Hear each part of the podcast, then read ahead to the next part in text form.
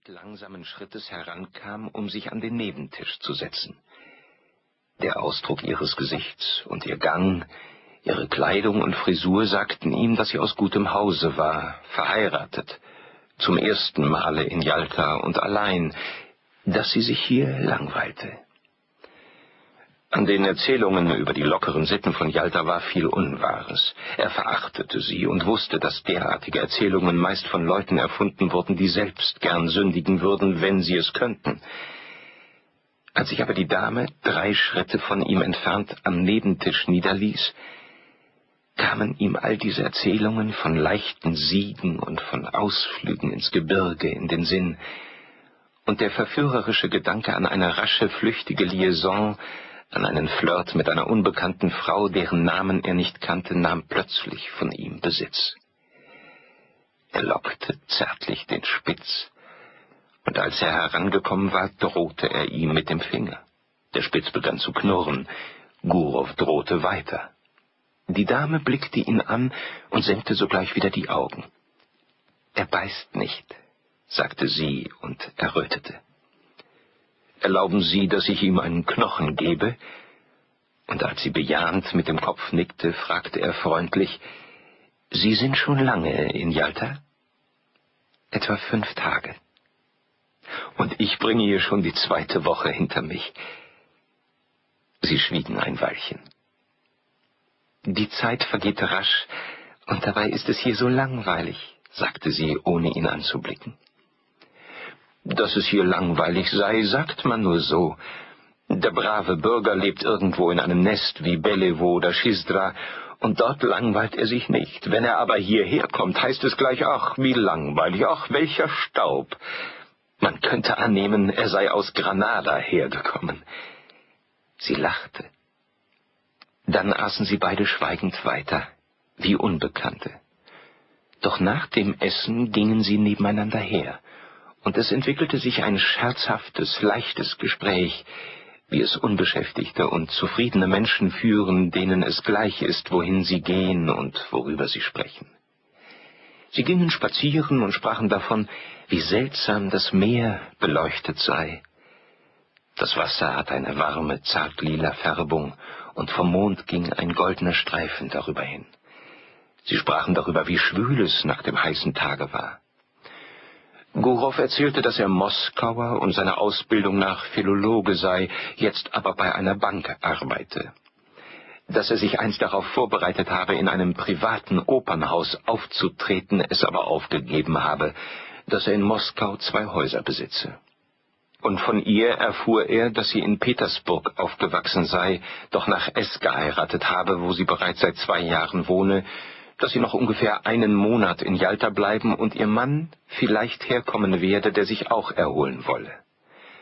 Sie war außerstande zu erklären, wo ihr Mann tätig sei, in der Gouvernementsverwaltung oder in der Semstwo-Verwaltung, und das erschien ihr selbst komisch. Und Gurow erfuhr noch, dass sie Anna Sergejewna hieß. Nachher, in seinem Hotelzimmer, dachte er an sie und daran, dass sie ihm morgen sicherlich begegnen werde. So musste es sein. Als er zu Bett ging, überlegte er bei sich, dass sie bestimmt vor kurzer Zeit noch Internatsschülerin gewesen war und gelernt hatte, genauso wie jetzt seine Tochter.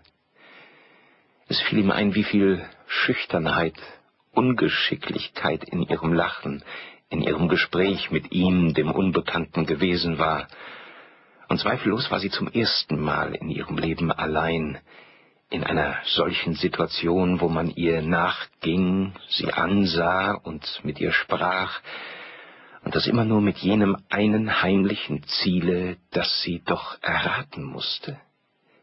Er dachte an ihren feinen und dünnen Hals, die schönen grauen Augen.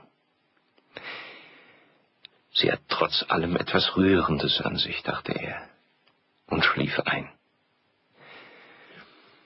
Eine Woche war vergangen, seitdem sie sich kennengelernt hatten. Es war Feiertag. In den Zimmern herrschte eine drückende Schwüle, auf den Straßen aber wirbelte der Wind den Staub auf und riss die Hüte von den Köpfen. Den ganzen Tag über hatte man Durst, und Gurow ging häufig in den Pavillon und bot Anna Sergejewna bald Wasser mit Fruchtsaft, bald Eis an. Man wusste nicht, wo man bleiben sollte. Am Abend, als der Wind ein wenig abgeflaut war, gingen sie auf die Mole, um dem Einlaufen des Dampfers zuzusehen. An der Anlegestelle waren viele Spaziergänger, einige waren mit Blumensträußen gekommen, um jemand zu empfangen. Und deutlich fielen zwei Besonderheiten des eleganten Jaltaer Publikums ins Auge. Die älteren Damen waren wie Junge gekleidet, und es gab eine Menge Generale. Wegen der stürmischen See kam der Dampfer erst spät, nachdem die Sonne schon untergegangen war, und er musste lange manövrieren, ehe er an der Mole anlegte. Anna Sergejewna blickte durch ihre Lorgnette auf den Dampfer und die Passagiere, so als ob sie nach Bekannten suchte. Und jedes Mal, wenn sie sich zu Gurow wandte, glänzten ihre Augen.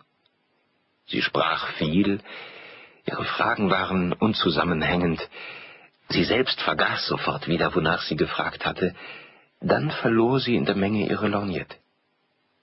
Das elegante Publikum zerstreute sich. Kein Mensch war mehr zu sehen. Der Wind hatte sich völlig gelegt.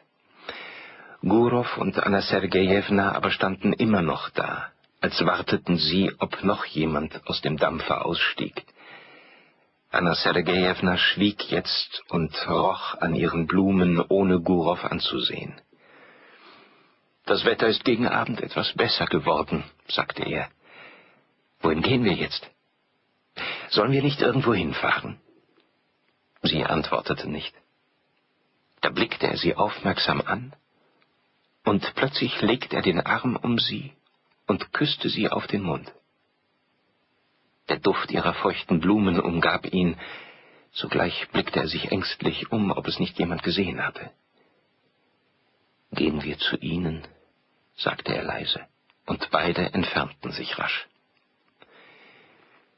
In ihrem Zimmer war es schwül, es roch nach dem Parfüm, das sie im japanischen Laden gekauft hatte. Burow dachte, als er sie jetzt betrachtete, was gibt es doch für Begegnungen im Leben?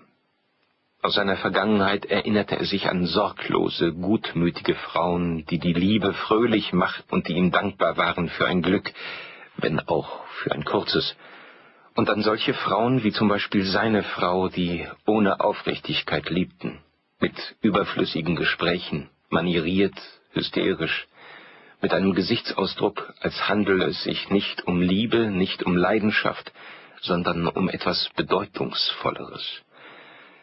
Auch an zwei, drei Frauen erinnerte er sich sehr schöne, kalte, über deren Antlitz plötzlich ein raubtierhafter Ausdruck huschte der eigensinnige Wunsch, etwas in Besitz zu nehmen, dem Leben mehr zu entreißen, als es zu geben vermochte. Das waren Frauen, die nicht mehr ganz jung, unvernünftig, nachdenklich, herrschsüchtig und nicht klug waren. Und wenn Gurows Gefühl für sie erkaltete, dann erregte ihre Schönheit in ihm Hass, und die Spitzen an ihrer Wäsche erschienen ihm wie Schuppen. Hier aber war es immer dieselbe Schüchternheit, Ungeschicklichkeit unerfahrener Jugend, das Gefühl der Unsicherheit. Und es entstand der Eindruck des Abwartens, als hätte jemand plötzlich an die Türe geklopft. Anna Sergejewna, diese Dame mit dem Hündchen, verhielt sich zu dem, was geschehen war, ganz eigenartig. Sehr ernst, als wäre sie nun eine Gefallene. So schien es wenigstens, und das war seltsam und in diesem Augenblick unangebracht. Ihre Züge wurden schlaff und welk, traurig hing ihr das lange Haar ins Gesicht. Sie saß da wie die Sünderin auf dem alten Gemälde. Das war nicht gut, sagte sie. Sie werden der Erste sein, der mich jetzt nicht achtet. Auf ihrem Tisch im Zimmer lag eine Wassermelone. Gurow schnitt sich ein Stück ab und begann es ohne Eile zu essen. Es verging mindestens eine halbe Stunde im Schweigen. Anna Sergejewna war rührend. Sie strahlte die Reinheit einer anständigen, naiven, lebensunerfahrenen Frau aus. Die einsame Kerze, die auf dem Tisch brannte, erhellte nur schwach ihr Gesicht, trotzdem konnte man sehen, dass es ihr schwer ums Herz war. Warum sollte ich aufhören, dich zu achten? fragte Gorow. Du weißt selbst nicht, was du sprichst.